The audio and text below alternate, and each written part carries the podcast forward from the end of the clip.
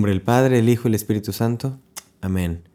Pues bienvenidos hermanos a este tercer podcast. ¡Wow! Ya llevamos tres. Qué, qué alegría, la verdad. Deberíamos hacer una fiesta. No, ¿saben qué? Deberíamos celebrar una misa todos juntos para celebrar este tercer podcast.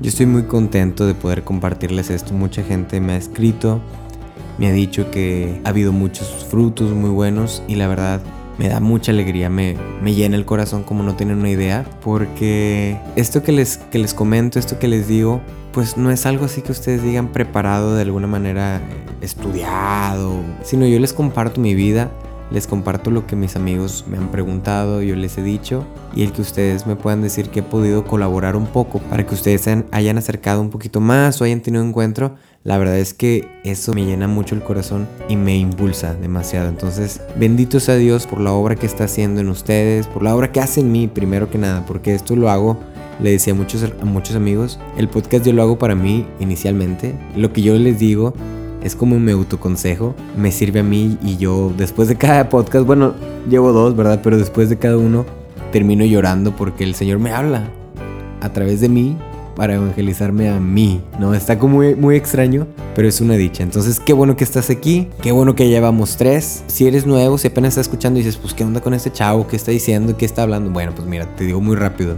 Este podcast que estoy haciendo es sobre tips, consejos de cómo llevar la fe en el día a día. Muchos amigos me preguntan cosas, me piden consejos, están en problemas y yo les contesto. Les digo, mira, yo creo que puedes hacer esto, esto y esto y esto.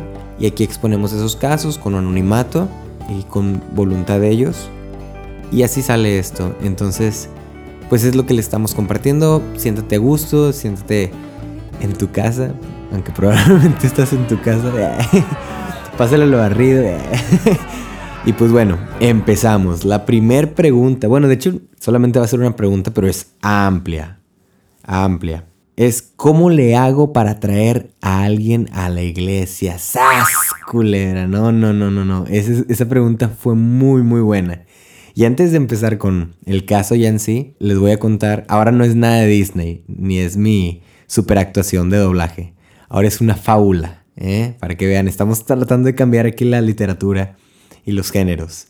Resulta que en el bosque había un incendio un incendio. Ay, Dios santo, como en el Amazonas. Oraron por lo del Amazonas. Eso sí estuvo bien feo. Este, bueno, digamos que era el Amazonas. No, el Amazonas no, porque sí, sí es como una. Algo muy, muy horrible. Digamos que era otro incendio. Y todos estaban de que, oh no, no, nuestras casas están quemando, bla, bla, bla. Ay, porfa, ayuda, ayuda. Y todos corrían, ¿no? Todos empezaron a huir. El elefante se fue, el león, los changos ahí andaban entre las ramas. Tarzán de repente salió con Jane y se fueron a Londres. y entonces el único que quiso, digamos, salvar su casa era un pajarito. No sé cuál será el pájaro más pequeño. Un chuparrosas. Bueno, así le decimos acá, no sé dónde seas, pero acá a los colibríes le decimos chuparrosas. Bueno, digamos un colibrí. Todos conocen colibrí. Entonces, el colibrí fue el único que se quedó. Y todos estaban riendo, ¿no? Porque Decía, no hombre, ¿cómo el colibrí va a poder apagar el incendio y no va a poder ni salvarse de que se queme un ala? Y el pobre colibrí volaba al río más cercano y agarraba tantitas gotitas con su agua y regresaba y le echaba tantito a su casita. Y luego volvía a volar lo más rápido que podía, cargaba con su piquito agua y regresaba, ¿no? Y todos, no, hombre, ese colibrí, qué ingenuo. No, no, no. Qué menso, la verdad. O sea, ¿cómo? Imagínate, toda esta hectárea se está quemando y el colibrí que cree que con su piquito va a alcanzar a cesar el incendio. Pues no, y todo risa y risa, desde acá, desde el Augusto, del otro lado del río, bien padre, ¿no? Y entonces le pregunta uno, ¿pero qué estás haciendo? ¿Estás tonto o qué? ¿No ves que eres un animalito muy pequeño y, no, va, no te basta para poder salvar tu casa, el bosque. dijo el colibrí, pues yo sé que soy pequeño y que no alcanzo a llevar mucha agua. Además, ahora aquí vamos a hacer la voz de la agua. Pues yo sé que soy pequeño. No, no es cierto. Dice, pues yo sé que soy muy pequeño y que no puedo salvar el bosque, pero mientras yo viva, voy a tratar de hacerlo, voy a intentarlo. No me puedo quedar con las manos cruzadas. Y se iba y venía y venía. Hasta que de repente pues convenció como que a los changuitos, ¿no? Entonces ahí los changuitos entre todos agarraban ahí unos cocos ya partidos y echaban agua y empezaba, ¿no? Y luego los changuitos convencieron al elefante, ¿no? Y el elefante iba con su trompa y agarraba un chorro de agua y regresaba. Y el elefante a la jirafa y la jirafa al león, el león al rinoceronte. Bueno, ya esto era un bosque, selva de todo. Había animales de todo el mundo ya. Y al final cesó el incendio, se acabó, lo pudieron apagar. Moraleja, quizás lo que estás haciendo en este momento, muchos pudieran pensar que no es nada, que no, hombre, lo que tú estás haciendo no va a servir, tu idea es muy pobre, muy no tiene nada que hacer, pero puede impulsar a alguien más. Y de esto vamos a hablar hoy, señoras y señores. Bueno, no son señoras, perdón decirles señoras. Jóvenes y jóvenes, jóvenes y jóvenes, jóvenes y Ok, jóvenes. Para empezar, ¿de qué vamos a hablar? Del testimonio. Chan, chan, chan. El testimonio es una palabra difícil. Palabra difícil. Vamos a, dividirlo en dos partes, ¿no? Sobre la persona que quiere evangelizar a otra, es uno, el perfil para hacerlo. Y hay un chorro de frases que me encontré, digo que ya las había escuchado, pero que me, me encontré. Una es de un autor desconocido, dice aquí, las palabras convencen, pero... Exacto, el ejemplo arrastra y me sentí como Dora la exploradora. Las palabras convencen, pero el ejemplo arrastra. Dice San Juan Bosco, la prédica más eficaz es el buen ejemplo. Ahí te va otra. Este es San Francisco, para todos los franciscanos. Predica el Evangelio en todo momento y cuando sea necesario, utiliza las palabras. Sus actos pueden ser el único sermón que algunas personas pueden escuchar hoy en día. Y una más, una más, del Papa Pablo VI. El hombre contemporáneo escucha más a gusto a los testigos que a los maestros o si escucha a los maestros, lo hace porque son testigos. Pues todas estas frases como que tienen este mensaje en común, ¿no? De, de que tú tienes que ser el testimonio, tú tienes que ser la obra viva, tú, tú con tu ejemplo. Y precisamente hace dos días, bueno, no sé cuándo estés escuchando esto, pero yo fui a misa y la primera lectura, haz de cuenta que me dio en la torre, porque la traje como por dos, tres días meditando y meditando y meditando. Es de Pablo a Timoteo, que por ahí hice un video. Y dice que nadie te menosprecie por ser joven. Debe ser más bien ejemplo para los creyentes en el modo de hablar, en el comportamiento, en el amor, en la fe, en la honestidad. ¡Wow! Dice, mientras llego, aplícate a la lectura, a la exhortación, a la enseñanza. No descuides el carisma que has recibido y que se te confirió en virtud del Espíritu. Pon tu atención en estas cosas, entrégate de lleno a ellas para que todos vean tus progresos. Cuida de ti mismo y de lo que enseñas. Aguas en ese, la voy a volver a repetir. Cuida de ti mismo y de lo que enseñas. Persevera en estas cosas y lo haces así. Te salvarás a ti. Y aquí va la, la colita. Y a los que te escuchan. ¡Wow! Qué, qué importante que hoy en día lo que predicamos tenga coherencia con lo que vivimos. Yo creo que, bueno, en general siempre ha tenido esa importancia, ¿no? Pero en estos momentos la gente ya no cree tanta palabrería.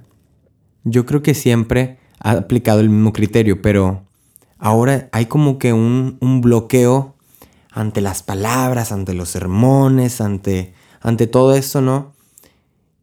Y haz de cuenta que volvimos a paso uno, ¿no? El testimonio, a evangelizar sin que el evangelizado sepa que está siendo evangelizado. Entonces, qué importante es que en todo momento puedas tú realmente reflejar el amor de Dios.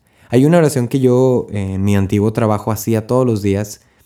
Eh, me quedaba, iba caminando a mi trabajo, me quedaba cinco minutos y a un lado de la, a un lado de la escuela había un convento y a un lado del convento había una parroquia. La escuela no tenía nada, de, nada que ver con eso, pero estaba, ¿no? Cerquita.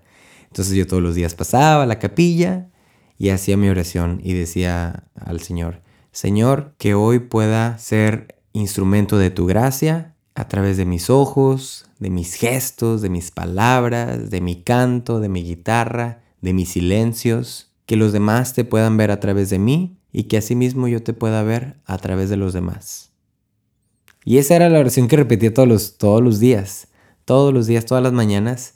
y ya, me iba bien animado a la escuela, ¿no? A trabajar. Y qué importante es eso, ¿no? Que, que realmente nuestro templo del Espíritu sea un, un, templo, una catedral del testimonio. Que la gente pueda ver a Jesús. Que diga, wow, si hubiera conocido a Jesús en persona, yo creo que sería como Panchito, yo creo que sería como Juanita. Y que la gente pueda tener ese encuentro personal, ¿no? Que, que pueda decir, después de platicar contigo sobre, no sé, una película o sobre la comida o los tacos, lo que tú quieras, sobre temas tan comunes y tan banales, que la gente pueda decir, oye, yo no sé qué, qué pasó, pero esta persona me, me atrae demasiada paz. Algo tiene esta persona. Algo tiene esta persona y yo quiero tenerlo. Y ahí está la clave, mis hermanos. Ahí está la clave. Porque antes de lo atiborres de todas las lecturas, que, es una riqueza, ¿verdad? Y nosotros la, amamos y, y, lo apreciamos, pero todo tiene su proceso. Y antes de que empieces con todo esto, tienes que tú primero tú primero ser el primer evangelio que ellos escuchen, vean, sientan. Tú tienes que ser ese evangelio. Y a esto vamos en la segunda parte. Ya vimos como el perfil que se tiene que hacer para atraer a alguien, que es el testimonio.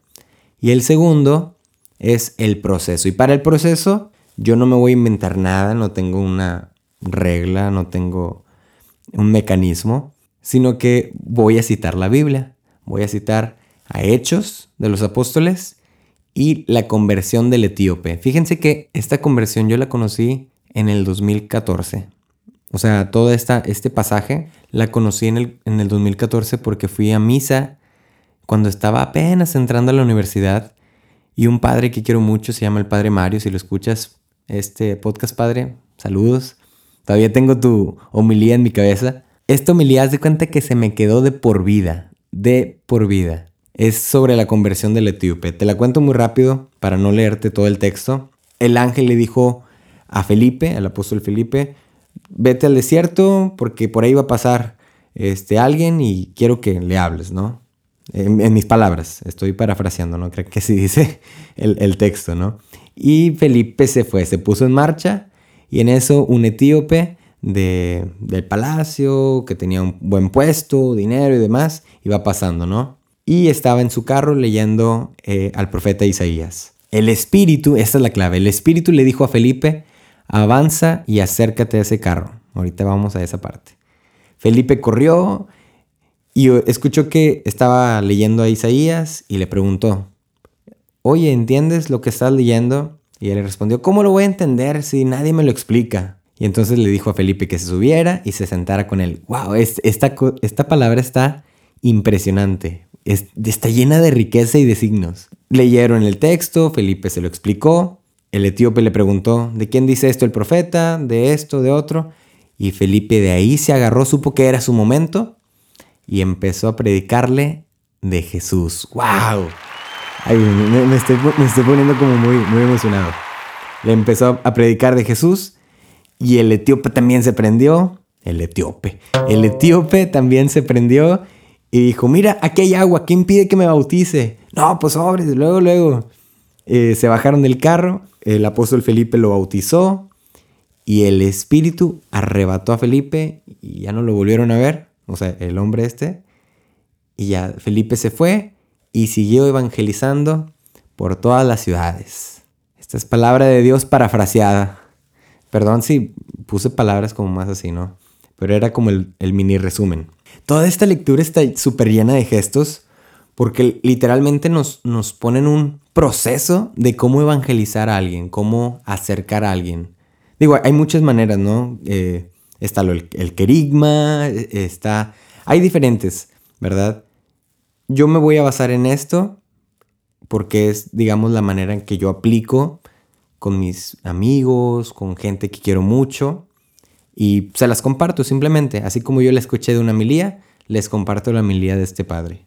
Primero que nada le dice ponte en marcha hacia el sur. El ángel le dijo ponte en marcha y Felipe no dudó y se fue. Se fue. Y qué curioso que a veces vemos la necesidad o tenemos o sentimos este llamado de ir a cierto lugar a, evangelizar, pero como no es lo que queremos, como no es lo padre, lo nice, decimos, no, es que, no, está bien chafo, en el desierto, decía aquí a Felipe, no hombre, imagínate en el desierto. Pues Felipe le valió, dijo, ok, sí al Señor, sí al Señor. Y se fue. La siguiente parte, el Espíritu le dijo a Felipe, ¿se acuerdan de, bueno, los que leyeron, leyeron, los que escucharon el podcast anterior, lo que dije sobre las mociones, no las emociones, las mociones, que es cuando a través de este diálogo con el Señor te mueve algo, pues esta fue una emoción. El Espíritu le puso la emoción a Felipe de avanzar y acercarse al carro del etíope. Y entonces Felipe aquí hace una estrategia, un movimiento de maestro, de maestro. Empieza a observarlo, empieza acompañarlo, a escuchar. Trata de hacer una conexión, trata de hacer una conexión con él y dice, ah, está leyendo Isaías. Ah, oye, ¿qué estás leyendo? No, pues estoy leyendo Isaías. ¿Y entiendes lo que estás leyendo? Pues ¿cómo lo voy a entender? Es que nadie me lo explica. Aquí es muy importante que a la persona que tú quieres acercar al Señor, que quieres que tenga un encuentro, antes que cualquier cosa, o sea, después del testimonio, que seas un testimonio vivo, antes que cualquier cosa, sea su amigo, te acerques a Él como el ser humano que eres, ¿no? Que, que seas humano con Él, que puedas hacer una conexión con esa persona, con sus sentimientos, con sus sueños, con sus proyectos, con sus temores, con sus miedos, porque mucha gente eso, es lo que espera, eso es lo que necesita. Más que lo que espera, eso es lo que necesita. Necesita alguien que los consuele, alguien que los abrace, alguien que los acompañe por ese momento, en, ese, en esa fase, digamos, en esa primera fase. No necesitan alguien que llegue y los juzgue y le diga, no, es que tú eres esto y esto y esto, deberías ir a la iglesia, bla, bla, bla, bla, bla, bla, bla, bla. No, eso es lo que menos necesitan. Necesitan alguien que los escuche, que esté con ellos, así como lo hizo Felipe. Se acercó poco a poco, lo conoció, lo escuchó, lo acompañó y entonces hizo su conexión. ¿Qué estás leyendo, Isaías? Ah, y le entiendes, no, no le entiendo. Nadie me explica. Y ahí Felipe supo que tuvo, que tenía su única oportunidad, que no había más. Y entonces le empezó a predicar de Jesús a raíz de ese texto. Cuando el etíope le preguntó de quién dice esto o cómo está el asunto, Felipe vio el interés, supo que el proceso de haberlo acompañado ya le había dado la confianza al etíope para aceptar, para aceptar que hay un mensaje de salvación. Y esto tiene que ser un proceso. Tú no puedes forzarlo, no puedes meterle la Biblia en la cabeza a alguien así a golpes. No, tú tienes que esperar, esperar, esperar. Como dicen, ir calando las aguas. Ahorita sí, ay, ahorita no anda de buenas, ahorita ándale, sí. Porque todo tiene su tiempo, así como lo dijimos en el, en el podcast anterior. Es un proceso y cada persona es un mundo diferente, es un proceso diferente. No quieres intentar o, pensar que así como te lo hiciste en cuatro semanas con un amigo tuyo, con la siguiente persona también va a durar cuatro semanas. Uy, mi, mi hermano. Hay gente que dura años, años y es un proceso de perseverancia y de mucho amor. De mucho amor y vuelvo a lo que decía Pablo a Timoteo ejemplo para los creyentes en el amor, en la fe y en la honestidad. Lo siguiente que hace Felipe, después de haberle hablado de Jesús, de haberle enamorado de este Jesús amigo, Jesús pastor, el etíope le nacen las ganas de evangelizarse. Ok, dice, sí, ¿sabes qué?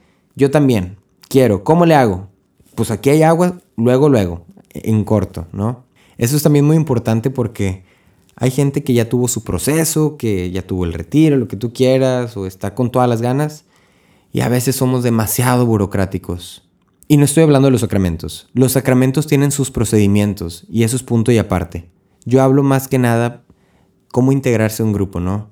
Que alguien, sí, que yo esto y lo otro, quiero entrar al coro, quiero... Ah, no, ¿sabes qué? Es que mira, primero tienes que pasar por una prueba de ocho meses, donde tienes que venir todos los días a las 9 de la noche a rezar el rosario y, hasta entonces pues, ay, pues maíz, ¿no? Si muchos a veces que están por años en, el, en la iglesia no, no, pueden hacer eso, imagínate, ¿no? O que trae muchas ganas de integrarse al movimiento. Mira, tengo estas ideas. No, no, no, sabes que tú no puedes opinar porque a ti te faltan todavía como tres retiros más para poder entonces ser parte del previo del consejo, del consejo del consejo para poder dar tu opinión. Ahorita dedícate nada más a asistir y aplaudir y levantar las manos. Uy, híjole, pues no. Y lo que estoy diciendo, no crean que me lo estoy inventando. Lo he, lo he visto, lo he visto y pasa, y pasa en muchos lugares. Entonces, hay que tener esa apertura, hermanos. Hay que tener esa apertura de bienvenida, de acogimiento a esos hermanos que están con el deseo. Claro, tienen su proceso, ¿verdad? Como lo, como lo estoy diciendo, tienen su proceso. Entonces, a nosotros también, como le dijo Pablo a Timoteo, nos toca exhortar, nos toca enseñar, pero no nos toca negar, no nos toca negar la entrada ni que fuéramos los boleteros del cine o algo así, o del estadio. Nos toca tener los brazos abiertos, una casa de puertas abiertas. Al final el Espíritu arrebató a Felipe y Felipe se fue evangelizando. No te conformes con una persona, no te conformes con que, ay, sí, ya traje a una persona al grupo. Síguele y síguele y síguele. Que tu vida sea un eterno evangelizar que tú puedas ser testimonio para los demás, que tú puedas ser ejemplo para los demás, que los demás se puedan encontrar con Jesús a través de ti.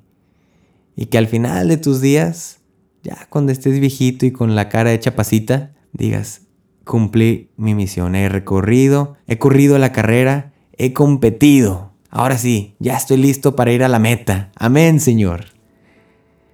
Para terminar este episodio de hoy, te voy a contar una historia, un testimonio hay un niño que yo quiero demasiado, demasiado, es mi alumno. Este niño tuvo problemas de salud desde nacimiento. No, no puedo contar o no sé a específico, ¿no? Pero tuvo problemas de nacimiento con creo que su riñón. Y traía su sondita y todo esto, ¿no? Y fue un años de esperar el trasplante, ¿verdad? De orar mucho por él, mucho, mucho, mucho, mucho. A mí me tocó ver o estar eh, en el tiempo en el que por fin recibió el trasplante después de muchísima oración, fue una alegría para todos, de verdad, todos los maestros, familias, incluso gente externa que no lo conocía, oraban por él. Mi papá todavía hasta la fecha que ya está sano, sigue orando por él. Y es impresionante cómo la vida de este niño, Sebastián, cambió la vida de muchos, la vida de demasiadas personas. El Señor nos dio el milagro, recibió el trasplante. Yo dejé de trabajar ahí un año, regreso y ahora estoy de nuevo ahí. Y vieran que Sebastián me dio un, una obra de. una obra maestra de testimonio porque estábamos en el recreo, ya se había acabado y yo pues estoy juntando a los niños para que las filas, haciendo las filas para que se regresen a sus salones.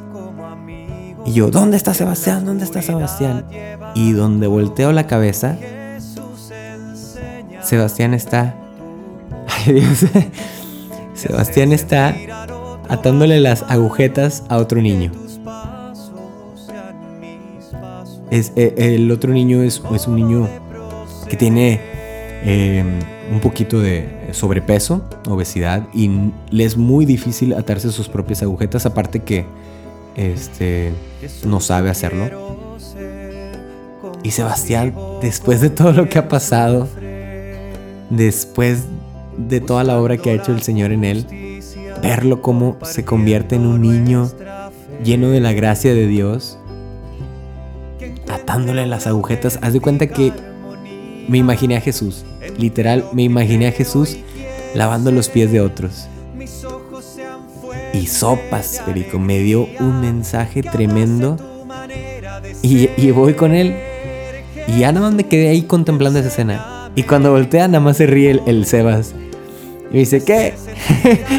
y al vente, chamaco, hijo, eso. No, no, no. Este. Pero qué impresionante. Qué impresionante cómo nuestras acciones, por más pequeñas que parezcan, pueden ser un evangelio completo para para los demás, pueden contar la buena nueva de Jesús, el Evangelio. Que tu vida sea este Evangelio, que tus obras pequeñas puedan cambiar la vida de los demás. Que te puedan ver, que puedan ver a Jesús en ti. Hermanos, pues este es el tercer episodio. Muchísimas gracias por haberse dado el tiempo de escuchar. Te pido que lo compartas, lo sigas difundiendo. Muchas gracias a los que ya lo han difundido, la verdad estoy muy agradecido. Puedes seguirme en mis redes como Jorge Eita, Jorge 8, 8 en inglés. Ah, Jorge Eita, Jorge Eita. Eh, estoy igual en Twitter en Instagram.